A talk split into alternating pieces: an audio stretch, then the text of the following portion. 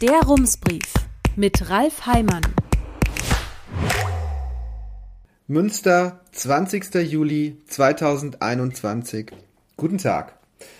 Einige wichtige Erkenntnisse der vergangenen Monate sind, digitale Veranstaltungen können ziemlich die Nerven strapazieren, wenn die Verbindung schlecht ist.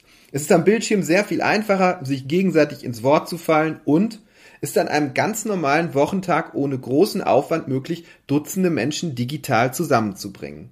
Matthias Freise, Politikwissenschaftler an der Uni Münster und Vorsitzender des Fördervereins der Mathilde Annecke Gesamtschule, hat erlebt, dass an den Mitgliederversammlungen seines Vereins plötzlich sehr viel mehr Menschen teilnahmen, als es möglich war, sich digital zuzuschalten.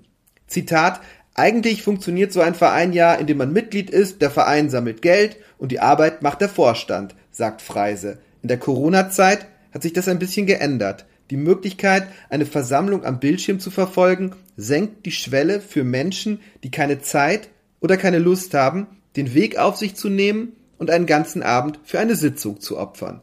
Zitat Die Pandemie hat in vielen Vereinen einen rasanten Modernisierungsschub ausgelöst so steht es im 21-seitigen Abschlussbericht einer Studie, die Freise zusammen mit Studierenden am Institut für Politikwissenschaft erstellt hat.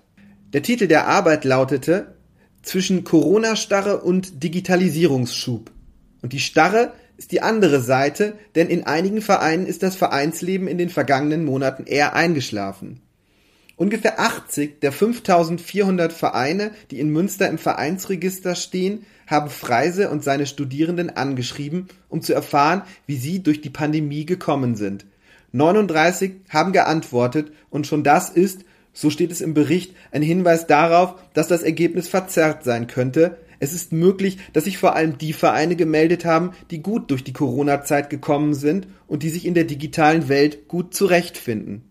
Einer davon ist der Esperanto-Verein Münster, der sich, Sie ahnen es schon, mit der internationalen Sprache Esperanto beschäftigt.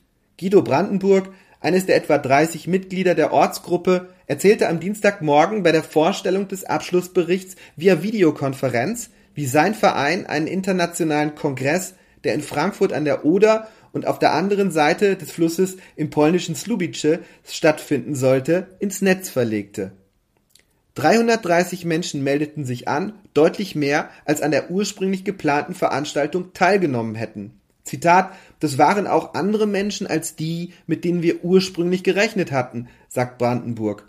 Ein Referent saß in Japan, ein anderer in China, so ergab sich im Grunde das, wofür die Sprache Esperanto steht, die Verbindung zwischen Menschen auf der ganzen Welt.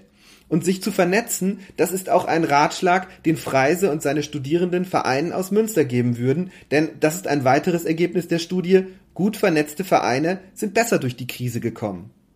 Freise und seine Studierenden haben sich für ihre Studie ausschließlich Kultur- und Bildungsvereine angesehen. Daher gilt das Ergebnis vermutlich nicht für alle Vereinsarten. Sportvereine hatten es in der Krise schwerer. Ihre Bilanz fällt möglicherweise schlechter aus.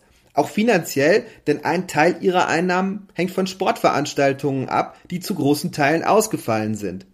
Nur zwei der 39 untersuchten Vereine gerieten in größere Schwierigkeiten. Zitat, wir waren überrascht, dass die Spendenbeiträge und die Mitgliederzahlen konstant geblieben sind, sagt Matthias Freise.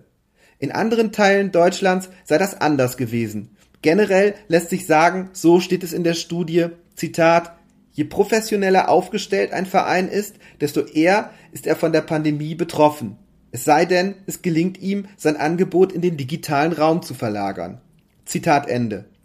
Wie aber geht es nach der Krise weiter? Dazu zitiert die Studie ein Mitglied eines Karnevalsvereins, der, wie auch die übrigen Vereine in der Untersuchung, anonym bleibt. Das Zitat lautet ich bin mir ziemlich sicher, dass zum Großteil wieder zu den alten Gewohnheiten zurückgekehrt wird, aber die neuen Mittel werden auch genutzt. Zitat Ende. Das deckt sich auch mit den Eindrücken aus anderen Vereinen. Das Digitale ist nicht zu einem Ersatz geworden, aber zu einer zusätzlichen Möglichkeit. Herzliche Grüße, Ralf Heimann. Rums, neuer Journalismus für Münster. Jetzt abonnieren. rums.ms